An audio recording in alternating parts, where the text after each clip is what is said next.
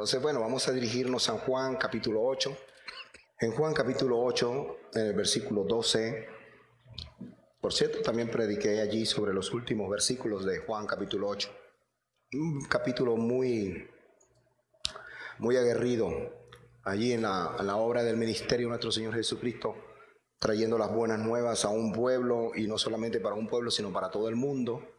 Pero es un capítulo que que es muy aguerrido porque hay unas confrontaciones allí bastante fuertes entre el Señor Jesucristo y los judíos.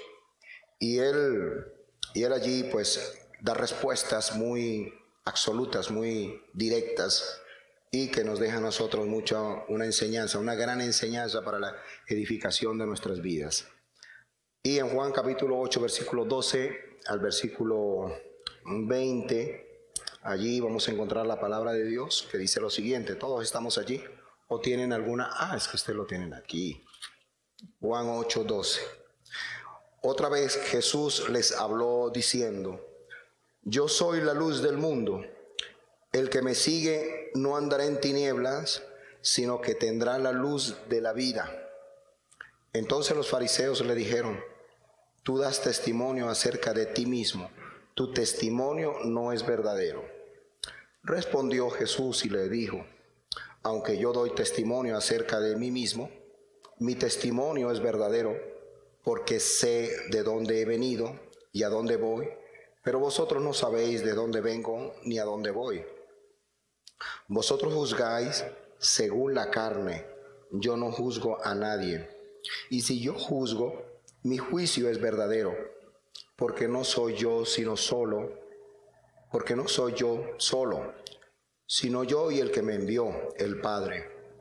Y en vuestra ley está escrito que el testimonio de dos hombres es verdadero.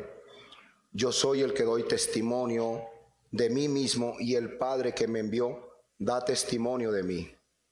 Ellos le dijeron, ¿dónde está tu Padre? Respondió Jesús, ni a mí me conocéis, ni a mi Padre si a mí me conocieseis, también a mi Padre conoceríais. En estas palabras habló Jesús en el lugar de las ofrendas, enseñando en el templo, y nadie le prendió porque aún no ha llegado su hora. Padre, te damos gracias por tu palabra, gracias por, por esta iglesia, mi Dios, por la iglesia del Faro, gracias por, por cada uno de mis hermanos, gracias por por la obra que vienes realizando en nuestras vidas.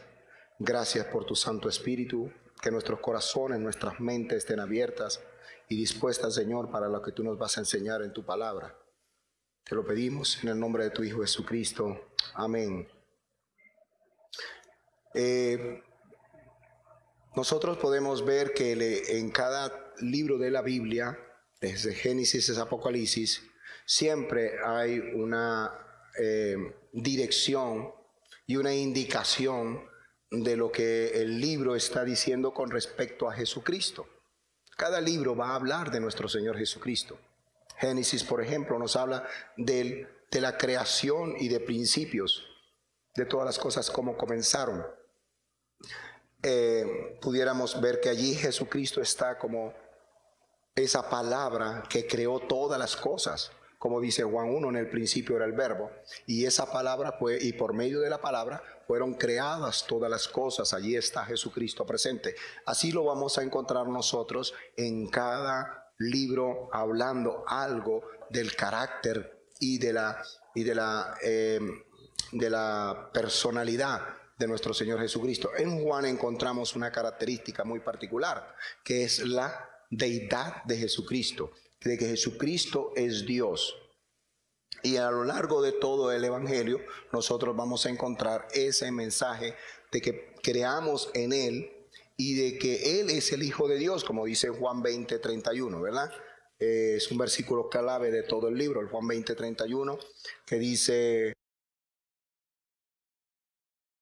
el Hijo de Dios y para que creyendo tengáis vida en su nombre. Esa es realmente la esencia. De allí sacamos nosotros todo a lo largo el mensaje de cada uno de los, de los hechos que el apóstol Juan, ya, ya un anciano, nos da a nosotros. Eh, en, el, en, el, contexto donde se encuentran todos estos hechos, es eh, ya, ya en los últimos em, dos años, casi en los últimos tres años del ministerio de nuestro Señor Jesucristo. Y allí Él se encuentra ya, pues ya listo como que va para la cruz. Pero antes de eso comienza a dar más énfasis de que Él es el Mesías, de que Él es Dios. De hecho, los judíos le dijeron, no, una gran blasfemia como un hombre, porque ellos saben que Dios es espíritu, es una gran blasfemia de este hombre. Pero Dios no, era ninguna blasfemia, solamente lo que tenían era que sumar, tenían observar, solamente lo que tenían era que ver. ¿Qué tenían que ver en Jesucristo? Pues en primera instancia, la verdad, la manera como estaba predicando, la autoridad con que lo hacía, el amor que reflejaba, la humildad, esa, la, compasión que tenía por las almas, las, los milagros que venía realizando por, durante dos años, las señales que se estaban presentando en él, todo lo que tenían que era ver sumar y verlo y compararlo con más de 600 profecías que estaban en el Antiguo Testamento. Ellos tenían la verdad, tenían la Biblia, creían en un Dios. Allí estaba, era el pueblo que tenía el pacto, las promesas y todo lo de Dios. Pero ¿qué pasó? ¿Por qué se les nubló el conocimiento y el entendimiento por qué con esa actitud comenzaron a, blasfemar contra el Señor, a ofender al Señor.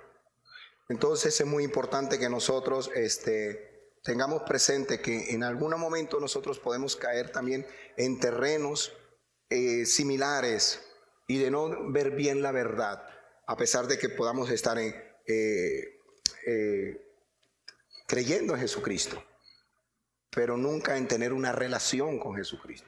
Muchos creyeron en Jesucristo, pero nunca llegaron a entender lo que realmente era el Señor allí. Y nos da esta enseñanza que se encuentra aquí en Juan capítulo 8 con respecto a la luz. Otra vez Jesús les habló diciendo, yo soy la luz del mundo. Eh, esa gran verdad que ya nosotros sabemos cuando hay iluminación, eh, decía alguien que cuando se prende en la luz, hasta las cucarachas desaparecen, ¿verdad? Prende la luz, todo se desaparece allí. ¿Cómo la luz puede vencer las tinieblas? En aquellos tiempos ya no usaban ese tipo de luz que tenemos nosotros. Ellos solamente se eh, alumbraban con lámparas, lámparas de aceite. Pero ya nosotros hoy, a través de los estudios, ya hemos venido como eh, este fenómeno de la luz ha sido de grandes problemas en la ciencia. Hasta al día de hoy todavía eh, siguen haciendo prácticas acerca de lo que es eh, la luz y la tecnología con que ha avanzado hoy en día. Siguen investigando cómo viaja la luz. y si esta naturaleza tan real y todos los estudios que se están emprendiendo con respecto a la luz y que todavía sigue siendo complejo para la ciencia, a veces yo me pregunto, a veces nos pasa que a nosotros también nos pasa lo mismo, ¿verdad? Todavía como que no podemos percibir esa luz de nuestro Señor Jesucristo cuando dijo, yo soy la luz en cada una de nuestras acciones. Y a veces seguimos cometiendo eh, errores, entonces, este, él nos deja allí muy bien claro, yo soy la luz. En un contexto figurado, eh, en ese lugar se estaban encendiendo unos candeleros en el templo, allí enormes, que daban iluminación para el pueblo de Israel. Eso les hacía pensar también lo que ocurrió en Éxodo capítulo 13, ¿recuerdan? En Éxodo 13, 21, cuando eh, de noche los guiaba, ¿verdad? Una llama allí encendida y de día una nube. Entonces ellos, cuando el Señor Jesucristo se acercó, dijo, yo soy la luz del mundo. Tenemos que ver entonces que es una, eh, una propiedad que Él está asumiendo allí, pero no es un bombillo prendido. ¿sí? Y ahí vemos a ese la luz. No, está hablando con respecto a su naturaleza, está hablando con respecto a su identidad, a su humanidad como Dios en medio nuestro, que conoce a cada corazón, que conoce todas las cosas, que es omnipresente y que todo lo sabe. Eso es lo que nos hace reflejar en nosotros. Entonces es un atributo divino Pensar que Jesucristo es la luz es un atributo divino. Eh, lo encontramos nosotros en toda la Biblia en cuanto a, este, a esta eh, aplicación de la luz, esa evidencia en los ruegos del, salmista, en Samuel 23, 2 al 5, en el Salmo 27, 1. No vayamos a esos versículos, pero en el profeta Isaías en una oportunidad él dijo, estad atentos a mí, pueblo mío, y oídme, nación mía, porque de mí saldrá la ley y mi justicia para la luz de los pueblos. Entonces, atención, observación, escuchar bien, porque esa luz que es Cristo se está refiriendo a su ley, a su justicia. Esa luz se está refiriendo al carácter de Él, a la luz que Él es en justicia, en la ley, en sus preceptos. En 1 de Juan 1.5 dice, este es el mensaje que hemos oído de Él y os anunciamos, Dios es luz, eh, podríamos decir, Dios es justicia, Dios es la ley absoluta y moral que nos ha puesto en nuestras vidas, en nuestros corazones. Eso es luz. ¿Sí me explico? Entonces, y no hay tinieblas en él. Es decir, que si esa ley esa justicia está en mí, ya no hay más tinieblas en mí. Así que cuando hablamos nosotros acerca de que Él es la luz, estamos hablando de su esencia, de su persona, de esa vida que Él es en sí, de ese gran yo soy, de esa verdad, de esa palabra, de esos mandamientos, de esos principios, de su equidad, de su obra, y de sus obras. Cuando digo su obras, nada más me estoy refiriendo a la obra que él hizo en la cruz del Calvario, que es luz para la humanidad, como también las obras que no solamente realizó en aquella oportunidad cuando estuvo en la tierra, sino las obras que él sigue continuando en nosotros, en cada uno de nosotros, ¿cierto? Dios que Dios, que el Señor Jesucristo, en esa luz que nos transmite, esté haciendo una obra en cada uno de nosotros y que es diaria y continuamente hasta, como dice la palabra de Dios, como dijo Pablo, hasta perfeccionarnos, ¿verdad? A la altura ya de lo que es Él. Yo soy, y ese yo soy es el verbo encarnado. Estos primeros cinco versículos de Juan 1 al, 1 al 5 nos lo declaran muy claramente. En el principio que dice, era el verbo y el verbo era con Dios y el verbo era Dios. Este era en el principio con Dios. Todas las cosas hablando acerca de quién? De nuestro Señor Jesucristo. Y sin Él nada de lo que ha sido hecho fue hecho, lo que estamos hablando en Génesis. Génesis, eh, todo lo que es la creación. En Él estaba que la vida, pero también dice, y la vida era, la vida es luz. De hecho, por eso, por eso las madres, ¿verdad? Dio a luz, porque alguien estaba detrás, en un umbral. ¿Eh? ¿Sí me explico? Estaba detrás, en un umbral. Dio a luz, la luz, la vida. Y las tinieblas no prevalecieron contra ella. No hay poder de las tinieblas contra la luz. Jesús vino a vencer las tinieblas. Entonces hay una propiedad en las tinieblas. Cuando podríamos decir que las tinieblas es no tener entendimiento, no hay sabiduría, no poder comprender, no poder analizar, no poder ver las cosas con mucha claridad. Eso es tinieblas. Acciones, actitudes, comportamientos, formas de ser, el carácter, el temperamento, envueltos en esa tiniebla. ¿Ve? El, entendimiento entenebrecido no nos deja percibir con claridad las cosas. Pero Jesucristo a qué vino? A vencer las tinieblas, la luz verdadera. Pero ¿qué dice la palabra de Dios? Que los hombres que amaron más las tinieblas que la luz, porque sus obras eran malas. Y es que la luz está estrechamente relacionada con la vida, con las obras, con el fruto. Y todo esto en la persona de Jesucristo que es luz. Lo que tenemos que aprender es a diferenciar mis obras, todo lo que yo soy, lo que yo puedo ir a apreciar, lo que yo puedo tener, todas mis ansias, mis deseos. ¿Cómo es? ¿Por qué rayos está siendo reflejada?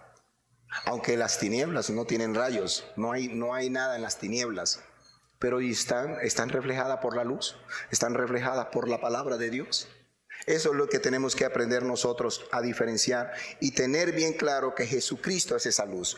Tenemos el conocimiento de saber que la luz y las tinieblas son opuestas. No hay ninguna posibilidad de tinieblas en la luz verdadera. En las tinieblas no hay vida y no tiene ningún tipo de comunión con la luz. Y este tema lo recorre por toda la Biblia, desde Génesis hasta Apocalipsis, Dios transmitiendo, Dios comunicando, Dios hablando con el hombre, porque el hombre desde que pecó quedó bajo maldición, quedó bajo condenación, quedó separado de la gloria de Dios, quedó en tinieblas. Y siempre lo vamos a encontrar nosotros, esta, este mensaje que Dios le hace al hombre por gracia, llamándolo continuamente. Pero ahora está la imagen del Dios invisible en medio de la humanidad, diciendo, yo soy la luz del mundo ahora. No es la educación, no es la moral, no es papá y mamá, es Jesucristo mismo, la imagen del Dios invisible, la luz para el hombre. Y eso nos da a nosotros a, tener un vocabulario preciso, convincente, caminar en la luz, andar en la luz, vivir en la luz y huyendo y de que las tinieblas que puedan estar en nosotros huyan de nosotros. Eso es lo que realmente Dios quiere transmitirnos a través de su palabra. Y es a través de este simbolismo en que Dios quiere captar nuestra atención de lo que es vida y muerte, de lo que es tinieblas y lo que es luz, de lo que es pecado y lo que es muerte, de lo que es salvación, vida y lo que es muerte. Siempre en el Evangelio vamos a encontrar ese dualismo, ¿verdad? Vida, muerte, luz, tinieblas.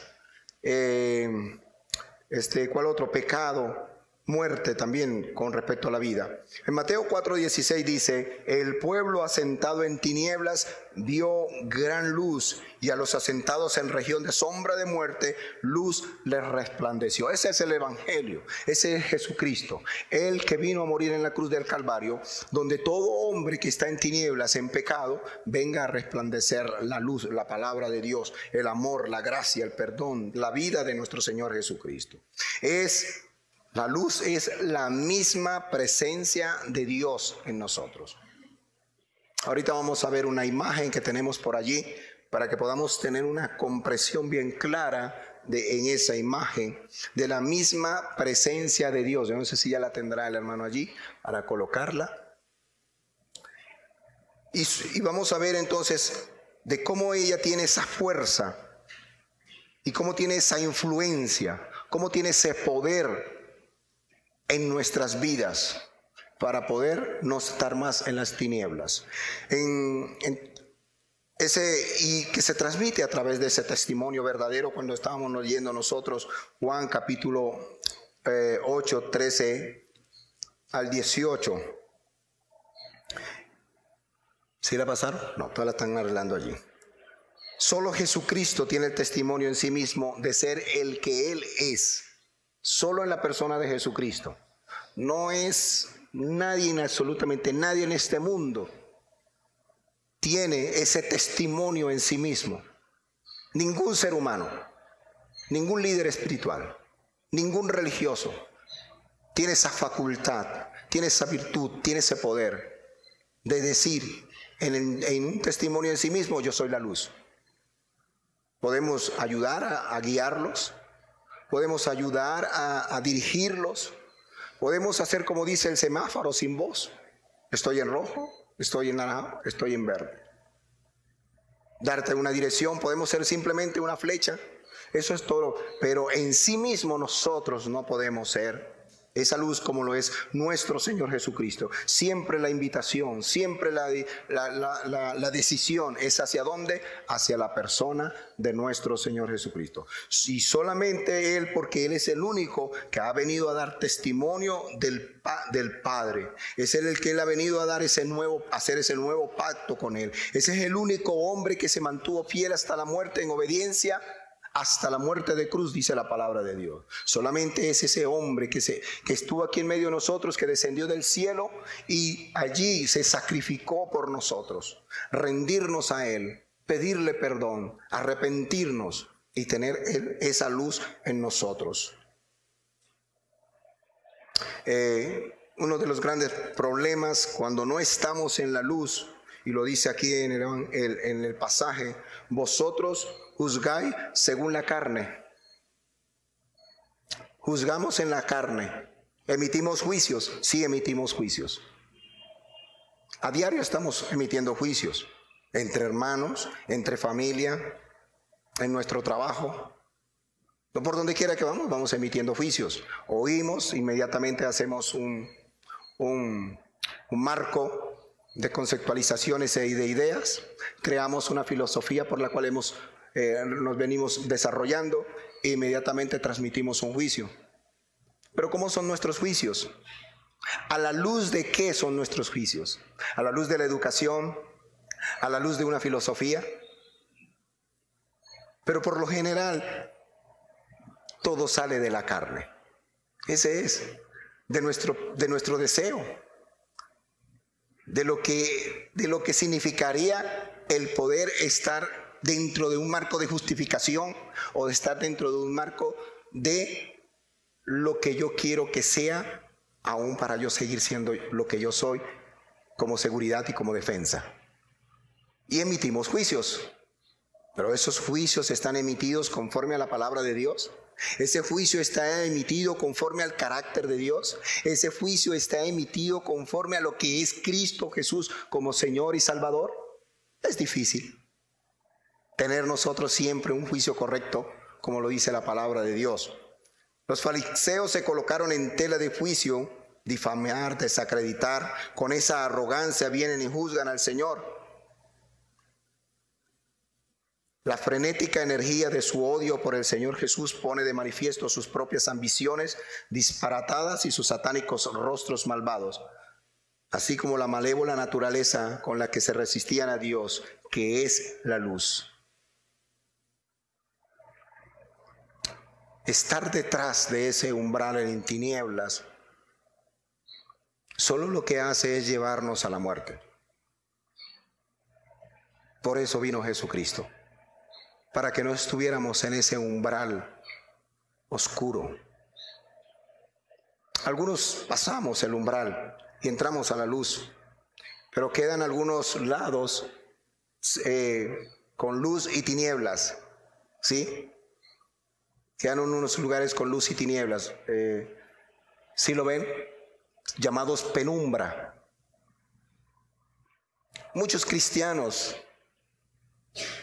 están en esas penumbras.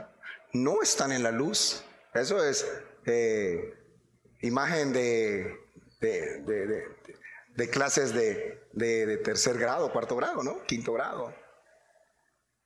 Y es eso lo que Dios nos está enseñando. La naturaleza, un sol, simbolismo, Dios es luz. Es la verdad, es la su justicia, es la palabra, es el carácter mismo de Dios, la naturaleza misma de Dios. Pero nosotros estamos en tinieblas. Pero muchas veces pensamos que con decir yo creo en Jesucristo, hice una oración, vengo a la iglesia, canto, alabo, etcétera, etcétera, podemos quedarnos en ese umbral. Y podemos estar emitiendo juicios desde este umbral. En Juan 3, 18, 19 dice allí, el que en él cree no es condenado, pero el que no cree ya ha sido condenado porque no ha creído en el nombre del unigénito Hijo de Dios. Y esta es la condenación, que la luz vino al mundo y los hombres amaron más las tinieblas que la luz, porque sus obras eran malas. Hay que examinarnos, hay que ver cómo estamos comportándonos, hay que reconocer nuestras, a veces nuestras, ¿cómo le decimos? Eh, errores, ¿verdad? Se nos, se nos sale por la boca alguna expresión que daña, ofende, alguna señalización de crítica, cualquier, todo eso tenemos que examinarnos nosotros a la luz de la palabra de Dios. Y por, por cualquier cosa tenemos que inmediatamente acudir a nuestro Señor Jesucristo, no en una actitud religiosa, no en una actitud dogmática de un credo, no en una actitud de legalismo, No en una actitud, como decía esta mañana en el mensaje, pragmática también, porque eso está dañando la, fe de muchos cristianos y la está debilitando para que sigan viviendo en ese umbral de que ya no vivimos, ya no, no tengo el conocimiento, no, no, no sé mucho de, de, dogmatismo, de credos, ni nada de eso, pero la experiencia me dice esto. Y vivimos bajo esa, y nos, guiamos por esa experiencia, por la experiencia de, de, la, historia del hombre, por la experiencia de la historia de mi familia, por la experiencia de, de mis abuelos, por la experiencia... No, es, esto es lo más correcto que yo tengo que hacer. ¿Y dónde dejas a Jesucristo? ¿Y dónde dejas la palabra de Dios? ¿Y dónde dejas la luz? Lo que Dios ha escrito en su palabra. Entonces tenemos que tener nosotros mucho cuidado a la hora de nosotros tomar una decisión en cualquiera una de las circunstancias que se nos presenten, porque muchas de esas circunstancias nos pueden llevar a grandes problemas. Y en toda desobediencia siempre hay una consecuencia. Tenemos el testimonio de su palabra con un poder de influencia. Hermanos, Qué hermoso es este libro. Cuánto lo amo. Cuánto lo respetamos. Cuánto lo obedecemos. Cuánto lo leemos. Cuánto lo conocemos. Tiene poder. Jesucristo no solamente vino para darnos salvación. Jesucristo no solamente vino a perdonarnos, sino también que nos dejó su Santo Espíritu y nos dejó su palabra para transformarnos. Nos dio una vida nueva. ¿Cómo vamos a llevar esa vida nueva? Esa nueva vida en la ley del Espíritu de Dios, que ya no somos condenados, sino que vivimos en una nueva ley que es la ley del Espíritu. ¿Cómo la vamos a vivir si no tenemos el conocimiento por las experiencias de otro? ¿Por lo que dice otro? ¿Por los consejos de otro? ¿Sí me explico? Cuando él dijo, yo soy la luz del mundo. Yo soy la verdad. Y esta palabra tiene un poder grande que ha venido transformando vidas y vidas en todo alrededor del mundo. Como ella misma dice, ella es fuego que consume.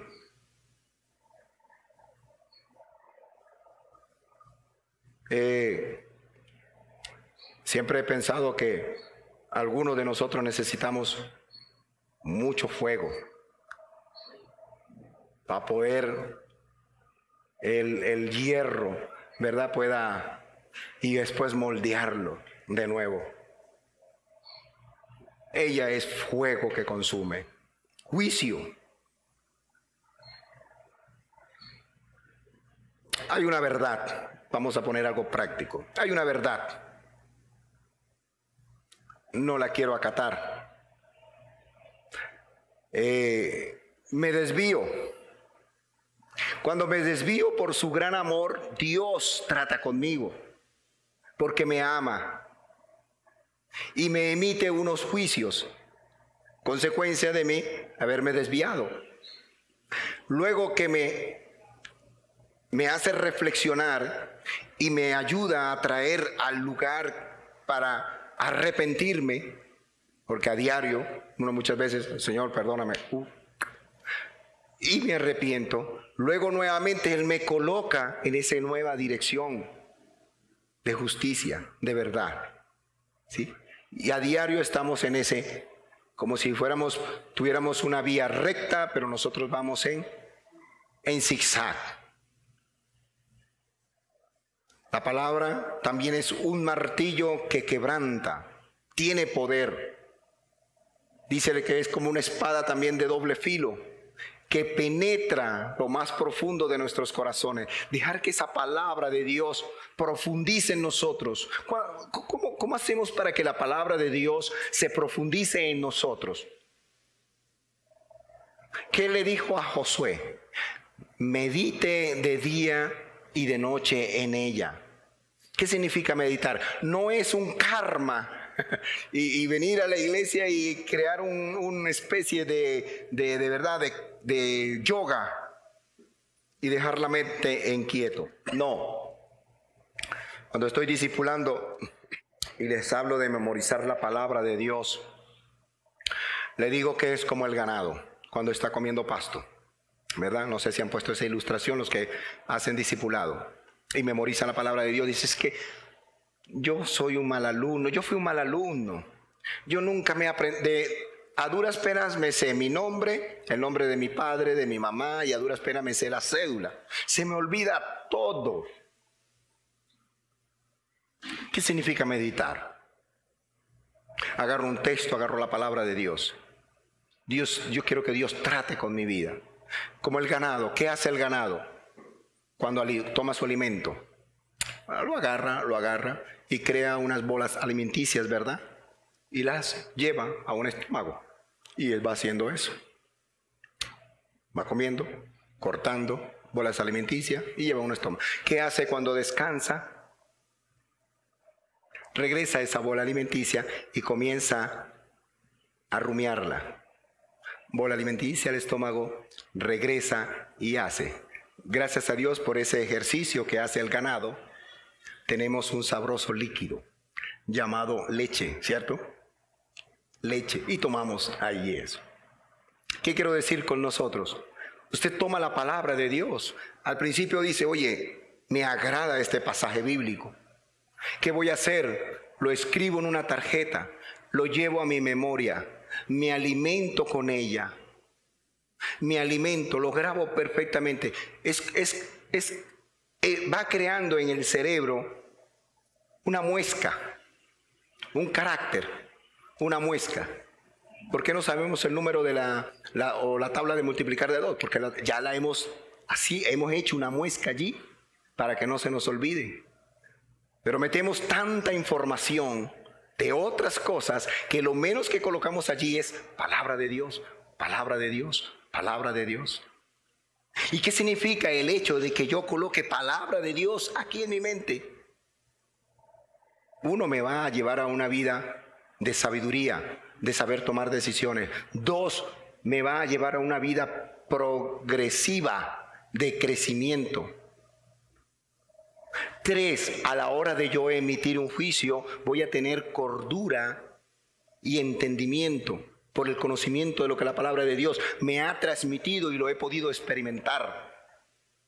Entonces voy a dar un, una idea, un consejo, un concepto con claridad y precisión de lo que Dios está diciendo en su palabra. Es una palabra de Dios, trabaja en nosotros como fuego, como martillo, como un bisturío, como una, una eh, lo que dice Hebreos 4.12. ¿Quién se lo sabe? No, tranquilo. Eh, este, espada de doble filo que penetra hasta partir el alma y discierne los pensamientos y, los y penetra hasta lo más profundo de los tuétanos y las coyunturas de nosotros. Esa es la palabra de Dios que corta no solamente de un lado, sino que también cuando regresa, ella corta, trata con nuestros, nuestras obras, trata con nuestros hechos, trata con nuestras actitudes, con nuestra forma de pensar. Es más, antes que estuviera la intención en tu corazón, Dios lo sabe. ¿No te conoce Dios? Dios te conoce. Dios quiere darte vida y vida en abundancia. Dios quiere trabajar contigo. Dios quiere glorificarse a través de tu vida. Pero ¿cómo se va a glorificar a Dios cuando la palabra de Dios no está haciendo nada a nosotros? Es un poder que da vida, la palabra de Dios. Es un poder que da salvación por medio de la fe en nuestro Señor Jesucristo. Ponemos toda nuestra fe en esa obra que Él hizo hace dos mil años. Yo no sé, pero a mí me da paz a mí me da gozo, me restaura, me llena, me permite tener una familia, unos hijos. Si no fuera por el Evangelio, yo me hubiera divorciado. Ya yo, yo llevar hasta cuatro, cinco, seis divorcios. ¿Quién me puede aguantar a mí? Pero gracias al Evangelio y a mi esposita, ¿verdad? Que me ha aguantado, y eso gracias a porque ella también está en la palabra de Dios. Porque si no, también llama. Solo Dios puede hacer una gran obra en nuestras vidas. Y parte de, esa salvación que está en nosotros. Solo Él. Su palabra es un arma defensiva. ¿Sí? ¿Cómo me voy a defender yo de los ataques del enemigo? Atacan mi fe, atacan mi, mi, vida cristiana, atacan mis principios, atacan. ¿Cómo nos está atacando el mundo, hermanos? ¿Cómo nos están atacando? ¿Quién se está poniendo en la brecha para defender la fe del Evangelio? ¿Cuántas almas están yendo al infierno? ¿Cuán, una humanidad detrás de un sistema y un sistema dirigido por alguien que los maneja, el príncipe de las tinieblas, que un día serán juzgados y un día serán enviados al infierno. Tenemos el testimonio de su justicia absoluta como poder de salvación. justicia es incorruptible. ¿Quién de los que estamos aquí, de nosotros, no hemos ofendido la justicia de Dios? ¿Quién? Todos hemos ofendido la justicia de Dios.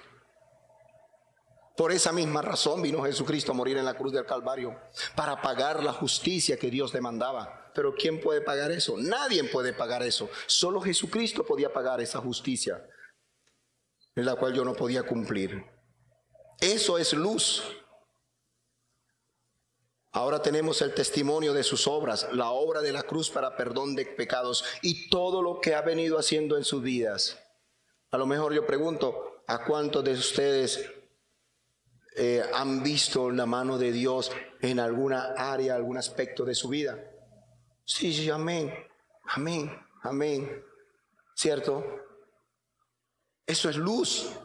¿Luz de qué? Luz de que Dios está allí para, que te acerques, para que nos acerquemos, porque sus obras, todo don y toda dádiva viene de lo alto. Ese es su amor, esa es su gracia.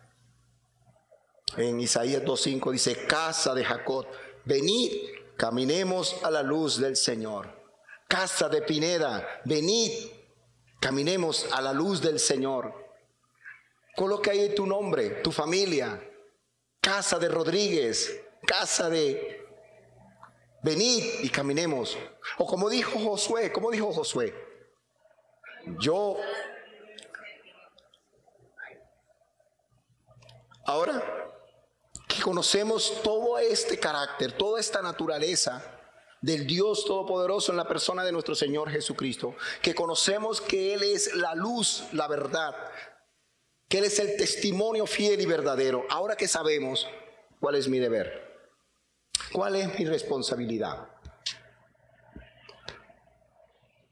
Eh, en Juan 8, 19 al 26, ellos le dijeron, ¿dónde está tu Padre? Respondió Jesús, ni a mí me conocéis, ni a mi Padre. Si a mí me conocieseis, también a mi Padre conoceríais. Estas palabras hablaron Jesús en el lugar de las ofrendas, enseñando en el templo, y nadie le prendió porque aún no había llegado su hora. Eh, algo muy importante que nosotros debemos de saber para poder entender de estar en la luz. Porque hacemos la pregunta, ¿conoces al Señor Jesucristo? Sí. ¿Conoces a Dios? Sí. Pero la, la otra pregunta es, ¿eres conocido por Él? Yo puedo decir, yo conozco al presidente, pero él me conoce a mí. Si me llego a dónde es que está él, en, la, en el lugar donde él se encuentra, eso. Voy a saludar al presidente, quiero hablar con él. ¿Usted quién es? Asimismo, es, es poder estar en nosotros siendo, y es que cuando somos conocidos por Dios, hay seguridad, hay firmeza, hay convicción. Hay una fe segura y acertada de lo que es. Y poder entonces eso, porque Dios no nos va a poner algo que nosotros no podemos llevar. Si por más de dos mil años, cuando Dios le dio, le dio la ley a un pueblo, no pudieron cumplirla. Es más, viene el Señor Jesucristo y le dice, y les dice, vosotros sois hijos de vuestro padre el diablo. Y los ofendió de esa manera. Se ofendieron de esa manera, pero le dijo una gran verdad. Porque no puede, ningún ser humano puede cumplir con la ley. Pero ahora venida la gracia, venida el amor de Dios, esa luz en la persona de nuestro Señor Jesucristo, esa imagen de Él, del Dios invisible, ahora nosotros sí podemos vivirla. Porque está por encima de toda esa ley, la ley, la nueva ley del amor de Dios en nosotros.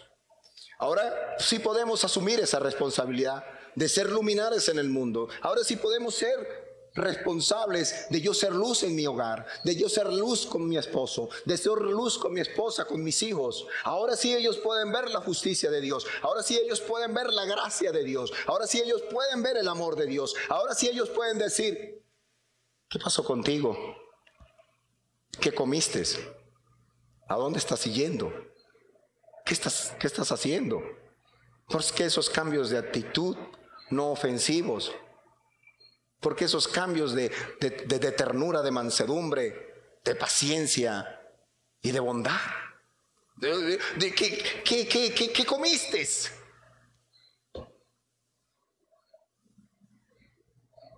Qué hermoso, ¿verdad? Qué hermoso es ver esos ejemplos. Ejemplos que vimos en hombres de Dios, en hombres que estamos viendo a diariamente nosotros, dando testimonio de Dios, de la gracia de Dios, del amor de Dios. Luz como persona que conoce a Jesucristo en una relación y en una comunión permanente con Él. Porque está en la luz, ha salido de las tinieblas, ha salido del umbral, está allí presente, pero que a la vez está en medio de un mundo lleno de tinieblas y en medio de ese mundo de tinieblas resplandece como luminar. Juan en varios pasajes de la Biblia encontramos algo similar, pero quiero ir a Efesios 5, 1 al 20.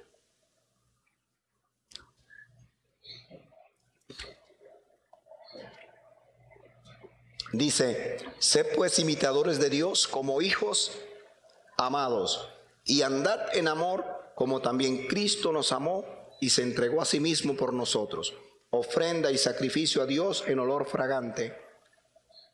Pero fornicación y toda inmundicia o avaricia, ni aun se nombre entre vosotros, como conviene a santos, ni palabras deshonestas, ni necedades, ni truanerías que no convienen, sino antes bien acciones de gracias, porque sabéis esto, que ningún fornicario, inmundo o avaro que es idólatra tiene herencia en el reino de Cristo y de Dios. Nadie os engañe con palabras vanas, porque para estas cosas viene la ira de Dios sobre los hijos de desobediencia.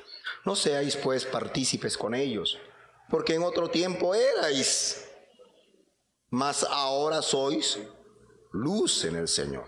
Andad como hijos de luz, porque el fruto del Espíritu es toda bondad, justicia y verdad comprobando lo que es agradable al Señor y no participéis en las obras infructuosas, infructuosas. No sirve de las tinieblas, sino más bien, ¿cuál es mi actitud? ¿Cuál es mi firmeza? ¿Cuál es mi, forma de comportarme? Reprenderlas. Si es alguien que yo amo, con amor y con misericordia porque vergonzoso es a no hablar de lo que ellos hacen en secreto. Mas todas las cosas, cuando son puestas en evidencia por la luz, son hechas manifiestas, porque la luz es lo que manifiesta todo. Por lo cual dice, despiértate tú que duermes, los que están en el umbral, y levántate de los muertos, y te alumbrará Cristo. Mirad pues con diligencia cómo andéis, no como necios, sino como sabios, aprovechando bien el tiempo porque los días son malos. Por tanto, no seáis insensatos, sino entendidos de cuál sea la voluntad del Señor. No os embreguéis con vino en la cual hay disolución, antes bien sed llenos del Espíritu Santo, hablando entre vosotros con salmos, con himnos y cánticos espirituales, cantando, alabando al Señor en vuestros corazones, dando a cada rato, ¿no? De, vez en cuando, siempre gracias por todo. ¿Por cuánto? Por una parte, por lo que me conviene, por lo que yo pienso que es, no, por todo al Dios y Padre en el nombre de nuestro Señor Jesucristo. Luz en palabras y comunión, luz en justicia, integridad, verdad y santidad, luz en sus obras, comportamientos, conductas, acciones, actitudes. Es lo que Dios quiere que nosotros reflejemos diariamente en nuestra vida. Para concluir, hay un pasaje que me agrada. Todo esto es bien claro en la palabra de Dios. ¿Sí? Se nos deja a nosotros con mucha iluminación. Pero a veces la iluminación le pasa como a Pablo. ¿Sí? A veces la iluminación llega tan fuerte, ¿sí? Me deja ciego. ¿Qué hizo Pablo? Por varios días se fue, ¿verdad? Y estuvo orando el Señor, se bautizó, hasta que pudo recobrar la vista, ¿verdad? Fue donde una persona para recobrar esa vista.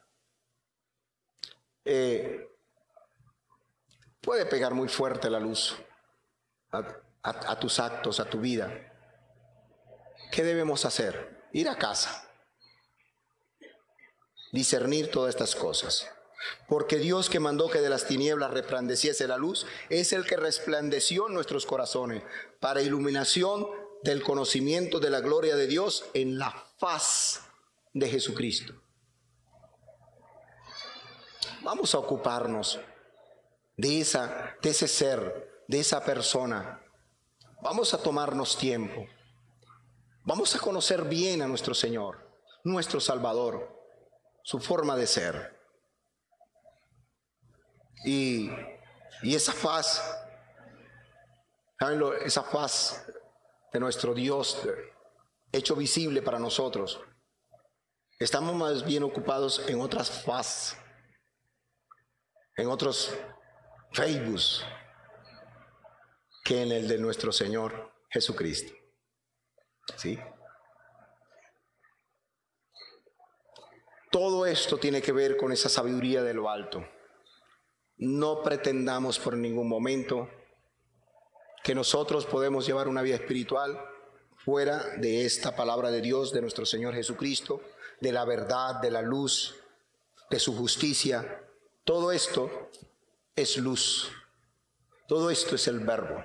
Todo esto es palabra, la palabra de Dios. No podemos pretender que nosotros, fuera de esto, vamos a tener esa luz.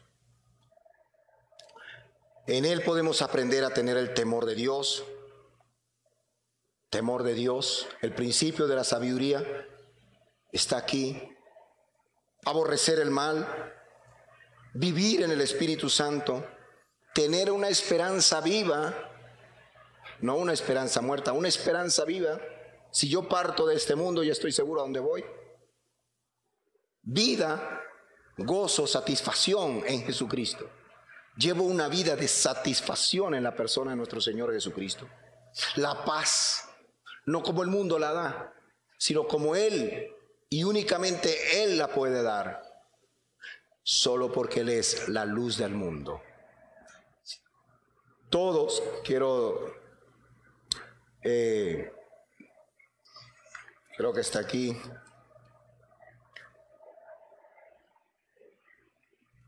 Todo aquel que esté sujeto a esta palabra, a esta justicia, a esta verdad, a lo que esté en ella, eh, a todas las instrucciones, a todos los principios, está en esa luz que Dios quiere que nosotros andemos.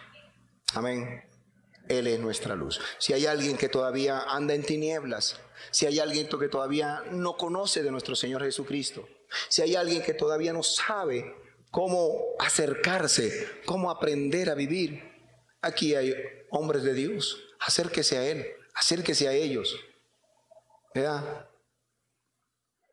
No lo quiere hacer en, público, hay un, lugar donde usted se pueda sentar y llamarlo, decirle, yo quiero tomar una decisión, yo quiero tomar que mi vida esté en la luz. Yo quiero andar en la luz. Y hay, hay siervos de Dios, hay mujeres de Dios, hay hombres de Dios que van a estar guiándolo hacia esa justicia, hacia verdad, hacia esa luz, al que dijo, yo soy la luz del mundo. Vamos a inclinarnos nuestros rostros y vamos a estar orando y después vamos a ver un video. Padre, te doy gracias, mi Dios, por, porque realmente, Señor, al mostrar tu amor para con nosotros, habernos llamado, habernos dado, dado a conocer al Padre, y porque el Padre pues nos ha dado y nos ha mostrado a Jesucristo, hemos podido ver, Señor, nuestra vida, verla con claridad. No solamente nuestros pensamientos, nuestras intenciones, sino aún más allá, Señor, de cuán contaminados estábamos por el pecado, viviendo en tinieblas, alejados de ti, Señor, en una vida de muerte, ya sea por, por esta justicia que pareciera que era justicia, Señor, correcta delante de ti, pero era una justicia que no te agradaba a ti. Gracias por tu gran amor, por tu perdón, por tu misericordia. Gracias por, por tu Hijo amado al haber derramado su sangre en la cruz del Calvario.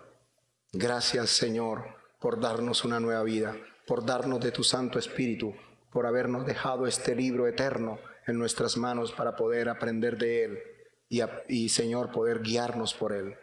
Gracias Señor por, por los maestros, por aquellos que nos han ayudado en nuestra vida espiritual, por pastores, por líderes espirituales, por siervos tuyos Señor. Gracias por ello.